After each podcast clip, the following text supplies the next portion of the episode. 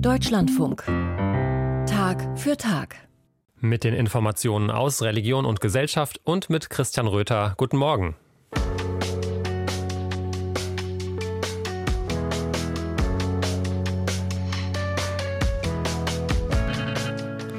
In Augsburg haben die katholischen deutschen Bischöfe gestern ihre Frühjahrsvollversammlung beendet mit einer deutlichen Positionierung gegen die AfD. Mehr dazu gleich. Außerdem, die evangelische Kirche Anhalts sucht einen neuen Kirchenpräsidenten, findet aber keinen. Und auf der Berlinale versuchen sich einige Filme als eine Art meditative Erfahrung. Das sind unsere Themen für Sie bis 10 Uhr.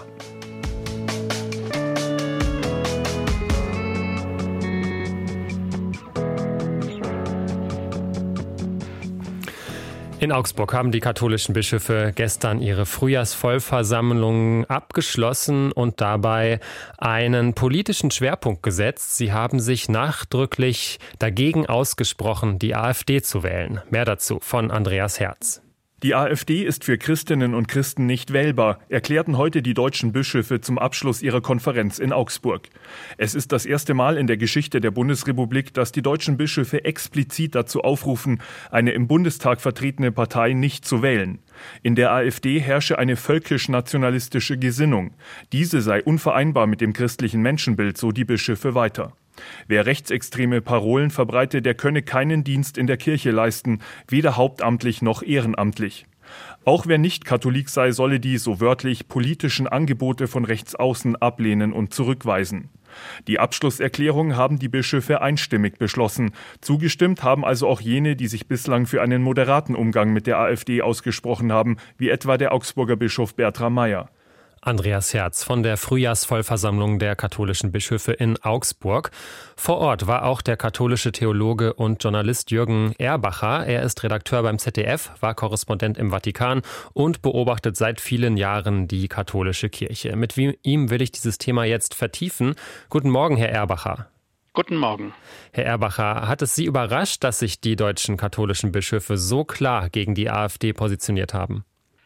Ein bisschen überraschend war es schon, denn in der Vergangenheit, das ist gerade ja schon angeklungen, konnten sie sich nicht so klar und auch einstimmig auf so eine Erklärung einigen. Es gab immer wieder in der Vergangenheit einzelne Bischöfe, die schon klar Position bezogen haben, wie der Vorsitzende der Deutschen Bischofskonferenz, der wiederholt gesagt hat, ein eine Mitgliedschaft in der AfD und ein Ehren- oder Hauptamt in der katholischen Kirche ist für ihn schwer vorstellbar. Aber es gab eben auch andere Bischöfe, wie der Augsburger Bischof Bertram Meyer, der noch im Herbst gesagt hat, man, man müsse da sehr differenziert hinschauen, wenn es um AfD-Mitglieder geht. Von daher war es jetzt am Ende schon überraschend. Jetzt sagen die deutschen katholischen Bischöfe also einstimmig, dass der christliche Glaube und die Politik der AfD unvereinbar sind. Dennoch gibt es in der Kirche ja auch sehr konservative Menschen, die womöglich inhaltliche Schnittmengen haben mit der AfD. Erwarten Sie da jetzt stärkere innerkirchliche Konflikte? Also mit Sicherheit wird diese Erklärung von gestern jetzt auch innerhalb der katholischen Kirche für Diskussionen sorgen. Man muss genau hinschauen bei dieser Erklärung. Die Bischöfe sagen ja zunächst, ähm, für uns gehen bestimmte extremistische Positionen nicht. Und äh, wenn da rote Linien überschritten sind, dann ist eine Partei für uns nicht wählbar. Und dann stellen sie im zweiten Schritt fest, dass sie in der AfD eine starke völkisch-nationalistische Gesinnung äh, äh, feststellen. Das heißt, Sie in den Gesprächen am Rande der Bischofskonferenz hat das ein Bischof äh, gesagt, er hat gesagt, wir können jetzt nicht direkt sagen, eine Partei, die vom Bundesverfassungsgericht nicht verboten ist, die ist nicht wählbar. Da kriegen wir Probleme mit dem Staatskirchenrecht und, und auch mit unserer Rolle im Staat. Aber wenn Sie, wir sozusagen Kriterien aufstellen und sagen, okay, das sind für uns rote Linien und sagen dann in einem zweiten Schritt, jetzt ganz konkret an der AfD, hier sehen wir diese roten Linien überschritten, dann ergibt sich sozusagen in, in, der, in der Konsequenz daraus, äh, ist es wählbar oder nicht wählbar. Und ich glaube, mit diesen inhaltlichen Positionen werden sich jetzt viele auseinandersetzen, weil es gibt engagierte AfD-Mitglieder auch in den Kirchengemeinden. Ähm, und von daher wird es zu Debatten führen. Auf der anderen Seite wollten die Bischöfe mit diesem Papier genau ermöglichen, dass wenn in Gemeinden oder kirchlichen Institutionen solche Fragen aufkommen, wo sind denn die roten Linien, dann soll diese Erklärung jetzt helfen in den Debatten und dann auch letztendlich, wenn es darum geht, konkrete Konsequenzen zu ziehen. Ja, die Konsequenzen. Wenn ein AfD-Mitglied zum Beispiel sich ehrenamtlich im Kirchenvorstand engagiert oder auch vielleicht ein Hauptamt in der Kirche innehat, also Hauptamt und Ehrenamt wurden ja gestern auch angesprochen, müssen diese AfD-Mitglieder dann jetzt damit rechnen, dass sie aus den Ämtern gedrängt werden, dass es Beschlüsse gibt, die sie da ähm, entfernen werden? Also die Frage haben wir gestern natürlich auch dem Vorsitzenden der Bischofskonferenz gestellt und äh, er hat dann zum einen nochmal, sag ich mal, ein bisschen das äh, konkretisiert oder eingeengt und hat gesagt, insbesondere wenn es um Rassismus und Antisemitismus geht, dann sei das mit Haupt- und Ehrenamt in der Kirche unvereinbar. Aber ich glaube, es wird auch, sage ich mal, an anderen Stellen immer die Frage sein, so habe ich ihn verstanden, dann konkret hinzugucken, wie positioniert sich diese konkrete Person ähm, und, und wie steht sie auch zu den einzelnen, zu den einzelnen Punkten, die von, von AfD-Vertreterinnen und Vertretern vertreten werden. Und dann wird in der konkreten Situation vor Ort gehandelt. Ich glaube, die Bischöfe wollen nicht jetzt pauschal sagen, damit, damit geht gar nichts, ähm, aber sie, sind, sie gehen schon sehr weit mit dieser Erklärung und äh, mit Sicherheit ist an der einen oder anderen Stelle dann auch mit entsprechenden Konsequenzen zu rechnen. Die AfD hat darauf schon reagiert. Gestern Abend in der Tagesschau, da kam die Bundestagsabgeordnete der AfD, Nicole Höchst, zu Wort. Die hat gesagt, sie will den Vatikan einschalten zu diesem Vorgang. Was glauben Sie, wird die AfD im Vatikan Gehör finden? Also das kann ich mir ehrlich gesagt schwer vorstellen. Ähm, die Bischöfe versuchen ja inhaltlich zu begründen und sagen hier, äh, für uns als katholische Kirche gilt das christliche Menschenbild und demnach hat jeder Mensch gleiche Rechte, gleiche Würde. Und äh, so versuchen sie ja sozusagen mit, mit theologisch-ethischen Argumenten das Ganze zu begründen und da wird es auch für den Vatikan am Ende schwer sein, äh, eine andere Position zu beziehen. Von daher glaube ich nicht, dass sowas Erfolg haben kann. Die AfD spielt damit an auf den Konflikt oder die verschiedenen Sichtweisen, die es aber ohnehin gibt zwischen Vatikan und Deutscher Bischofskonferenz, nicht im Fall äh, von Rechtsextremismus, Rechtspopulismus und so weiter, sondern was den Reformweg in Deutschland angeht. Da kommen wir mal zu diesem Thema, dem anderen oder einem anderen großen Thema jetzt bei der Vollversammlung der Bischöfe, das am Anfang dieser Konferenz stand, wo nämlich ein Tagesordnungspunkt abgesetzt werden musste, weil es einen Brief aus Rom gab. Eigentlich wollten die deutschen Bischöfe über einen Synod synodalen Ausschuss abstimmen, ein geplantes Gremium aus Klerikern und Laien, aber dem Vatikan passte das eben nicht und dieser Tagesordnungspunkt wurde dann gestrichen. Dabei soll das ja eigentlich ein wichtiger Teil sein der möglichen Reformen in der katholischen Kirche in Deutschland. Herr Erbacher, wie schlimm steht es denn jetzt eigentlich um das Verhältnis Rom, Deutsche Bischofskonferenz? Also da steht es sicher nicht zum Besten. Das äh, ist ein schwieriges Verhältnis seit vielen Jahren. Vielleicht kann man auch sagen, ein schwieriges Verhältnis seit vielen Jahrzehnten. Äh, die Älteren unter uns erinnern sich noch an die Auseinandersetzungen um die Schwangerschaftskonfliktberatung äh, in den 1990er Jahren. Und, und so gab es immer wieder ein, ein hartes und intensives Ringen zwischen den Bischöfen, den katholischen Bischöfen in Deutschland und dem Vatikan. Und jetzt seit einigen Jahren eben um die Frage, welche Reformen sind notwendig, ähm, gerade auch in der Folge äh, des Missbrauchsskandals in der katholischen Kirche. Wie sind da einzelne Punkte? Wie sind die Strukturen zu bewerten? Wie sind Sexualmoral zu bewerten? Und wie sind äh, auch die Frage der Frauen, der Rolle der Frau in der katholischen Kirche zu bewerten? Da gibt es große Differenzen, da wird gerungen. Und äh, in den letzten Jahren, glaube ich, ähm, aus der Beobachtung heraus, wird sehr wenig konkret miteinander gesprochen. Es gibt immer wieder Briefe. Man hat sich dann 2019 2019, Entschuldigung, 2022 im November beim letzten Adlimina-Besuch der Bischöfe darauf verständigt, jawohl, wir wollen jetzt in einen intensiven Dialog eintreten. Wenn man ehrlich ist, bisher fanden zwei Treffen statt. Das sieht dann doch nicht so aus, als wäre es wirklich ein intensiver Dialog. Der Vorsitzende der Bischofskonferenz hat am Montag gesagt, das liegt vor allen Dingen am Vatikan. Wir warten teilweise Monate auf, auf wenn wir Terminanfragen schicken, bis dann mal da irgendwas aus Rom zurückkommt. Also das sieht nicht nach intensivem Dialog aus und das ist, glaube ich, das große Problem, dass man nicht bisher in inhaltliche Debatten gegangen ist oder gehen konnte, um dann vielleicht auch Fragen, Sorgen, die von Seiten des Vatikans da sind, auch auszuräumen und zu erklären.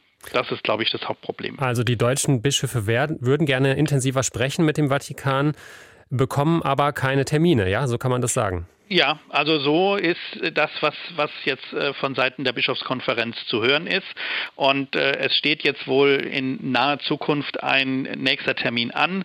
Da will man dann hoffentlich auch in die inhaltliche Debatte einsteigen. Bei den letzten beiden Treffen, zumindest bei dem im letzten Sommer, nach dem, was ich höre, ging es vor allen Dingen um Verfahrensfragen. Da hat man sehr kontrovers äh, darüber diskutiert, wer hat eigentlich hier welche, sage ich mal, Autorität und geht mit welchen sage ich mal, mit welchem Backing jetzt in, in diese Gespräche.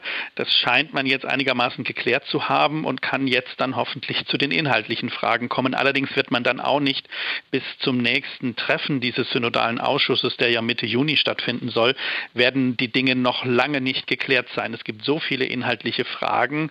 Deshalb ist jetzt für Deutschland die große Frage, wie kann der Reformprozess weitergehen?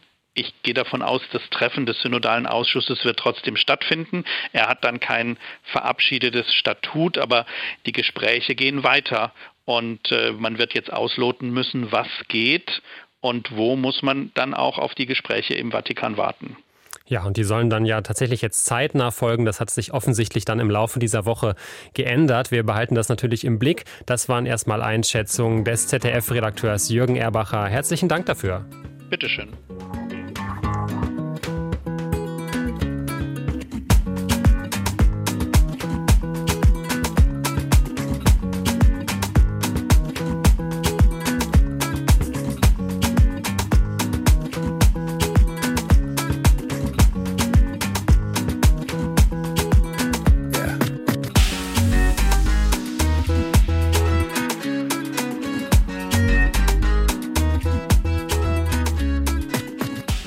Sie hören den Deutschlandfunk mit der Sendung Tag für Tag. In Deutschland, da gibt es 27 evangelische Landeskirchen.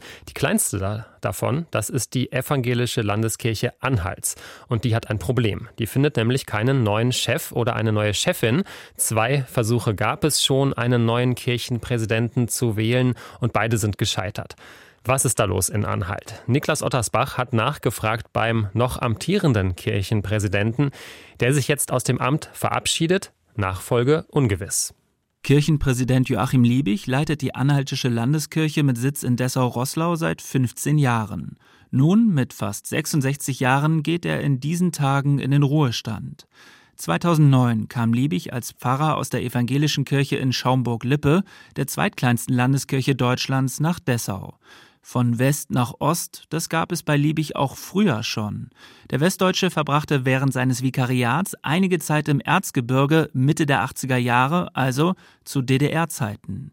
In der DDR habe er die überzeugteren Christen erlebt, sagt Liebig. Die Repression von damals ist weg, geblieben sei der Zusammenhalt der Kirchengemeinde in Ostdeutschland. Also wenn man hier sich zur Gemeinde hält, dann ist man auch in der Gemeinde. So dieses halb gewalkte, lauwarme ist hier eher nicht anzutreffen.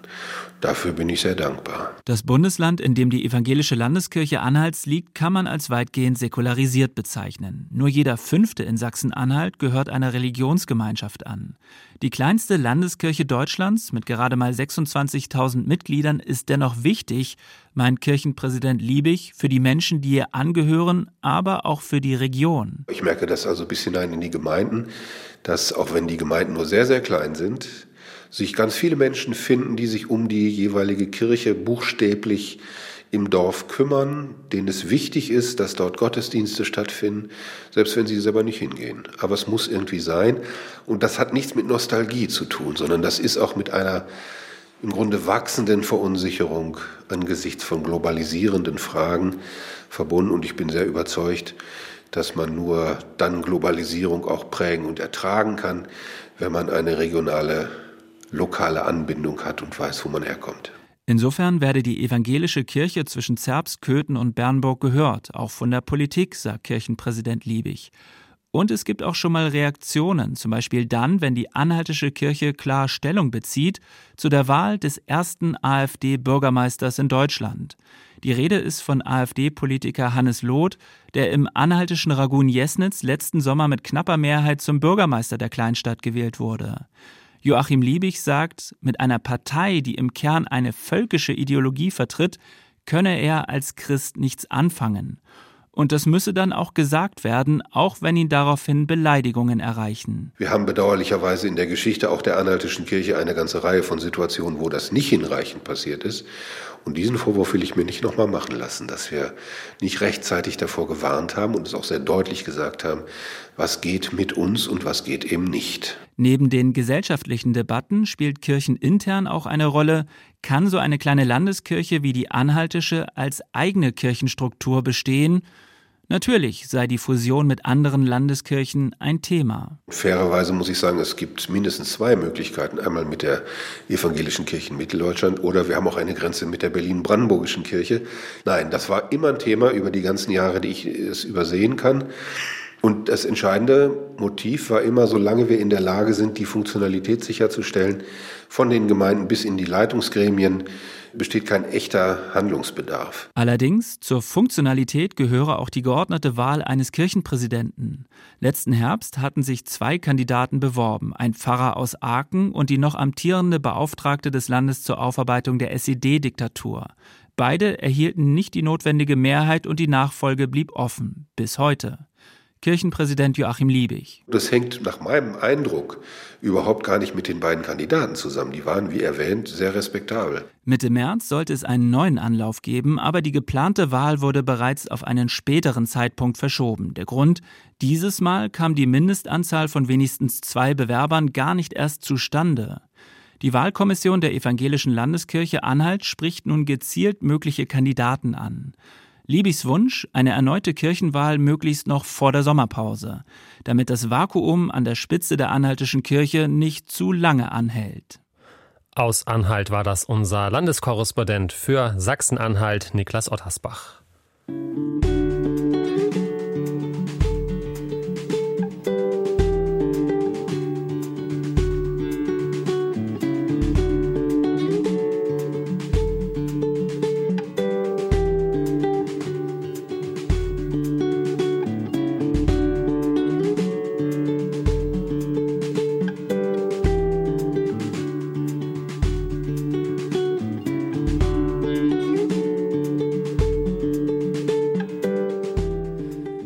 Meditation, das ist nicht unbedingt etwas, was man mit dem Kino verbindet. Das macht man zu Hause oder im Yogazentrum oder auf der grünen Wiese. Meditation im Kino, damit ist nicht gemeint, dass man bei langweiligen Filmen einschläft, sondern beim Filmfestival Berlinale in Berlin. Da hat meine Kollegin Kirsten Dietrich einige Filme entdeckt, die genau das sein wollen, eine meditative Erfahrung. Und das auch an Orten, die so gar nicht meditativ sind. Das ist der typische Klang der Stadt. In diesem Fall der amerikanischen Hauptstadt Washington mit ihren Sehenswürdigkeiten wie dem berühmten Obelisken des Washington Monuments. Im Film Wu So Zu lernt man die Stadt noch einmal ganz neu sehen. Denn im Film geht ein Mönch durch Washington.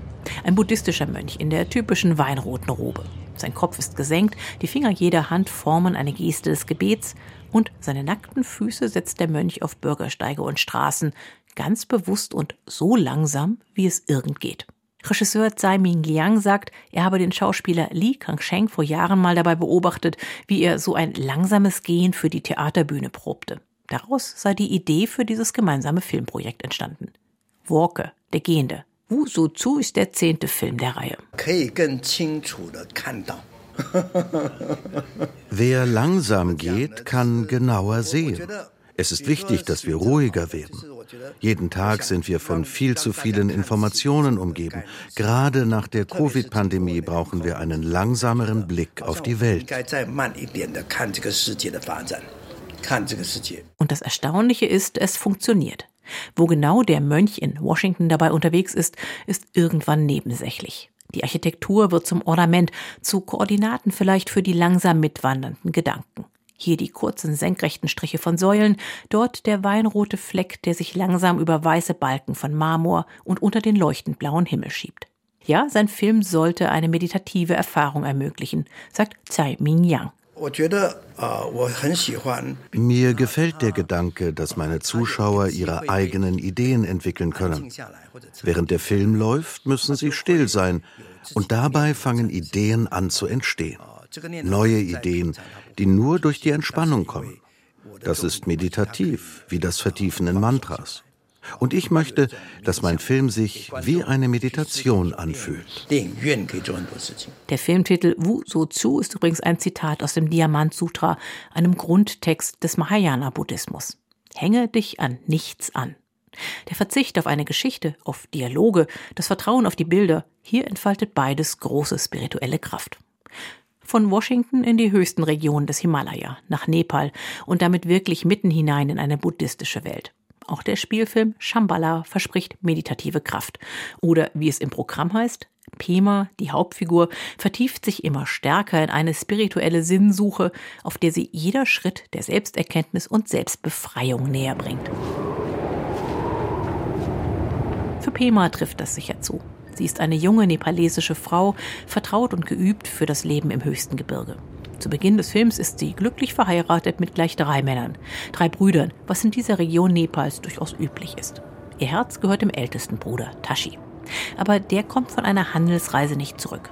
Gerüchte über Pemas Untreue hätten ihren Mann davongetrieben, hört sie. Deshalb macht sie sich auf den Weg, um ihren Mann wiederzufinden. Die Reise ermöglicht lange Blicke über kahle Bergpanoramen und in den ungeheuer weiten Himmel, den es nur im Hochgebirge gibt. Der Film zeigt auch viele buddhistische Rituale. Meditativ fühlt sich das Zuschauen allerdings nicht wirklich an, sondern immer noch angetrieben von einer Story, die auf ein Ziel zustrebt, auch wenn sich diese Story im langsamen Trott von Pemas Packpferd voranbewegt.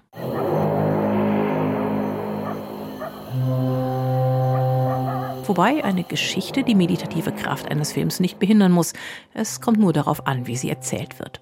Das zeigt der spanische Film The Human Hibernation, der menschliche Winterschlaf.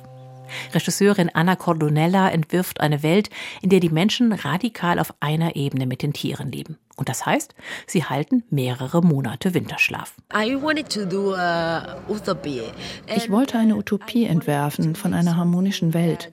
Menschen sind kleine Teile in einem großen Getriebe, das perfekt zusammenarbeitet. Es gibt eine große Harmonie zwischen allen Wesen.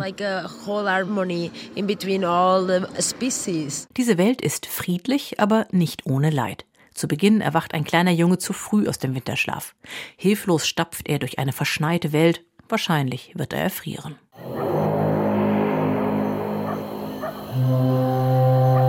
Ein Signal weckt die restlichen Menschen zur richtigen Zeit. Langsam kriechen sie aus ihren Unterschlüpfen, suchen vorsichtigen Kontakt zu den anderen, prüfen, wer den Winterschlaf überlebt hat und wer nicht. Carla, die Hauptfigur, sucht ihren Bruder, aber nicht hektisch, sondern mehr mit dem stillen Wissen, dass zum Leben immer wieder der Neustart gehört. Über längere Zeit mit den gleichen Menschen wieder aufzuwachen, ist ein Geschenk, keine Selbstverständlichkeit. Diese Menschen machen keine Pläne. Sie fügen sich ein in die Abläufe der Natur, in der sie leben. Kühe, Schlangen, Würmer, sie alle sind so wichtig wie die Menschen. Friedliche Freiheit nennt Regisseurin Anna Cornudella das.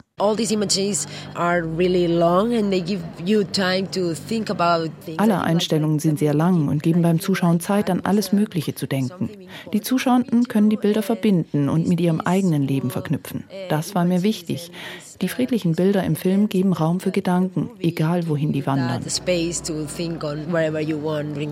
Und es funktioniert. The Human Hibernation hat großartige Naturaufnahmen. Er erzählt auch eine Geschichte, aber nur nebenbei. Das schafft eine große Freiheit beim Zuschauen und hat wirklich etwas Meditatives. Kirsten Dittrich war das von der Berlinale.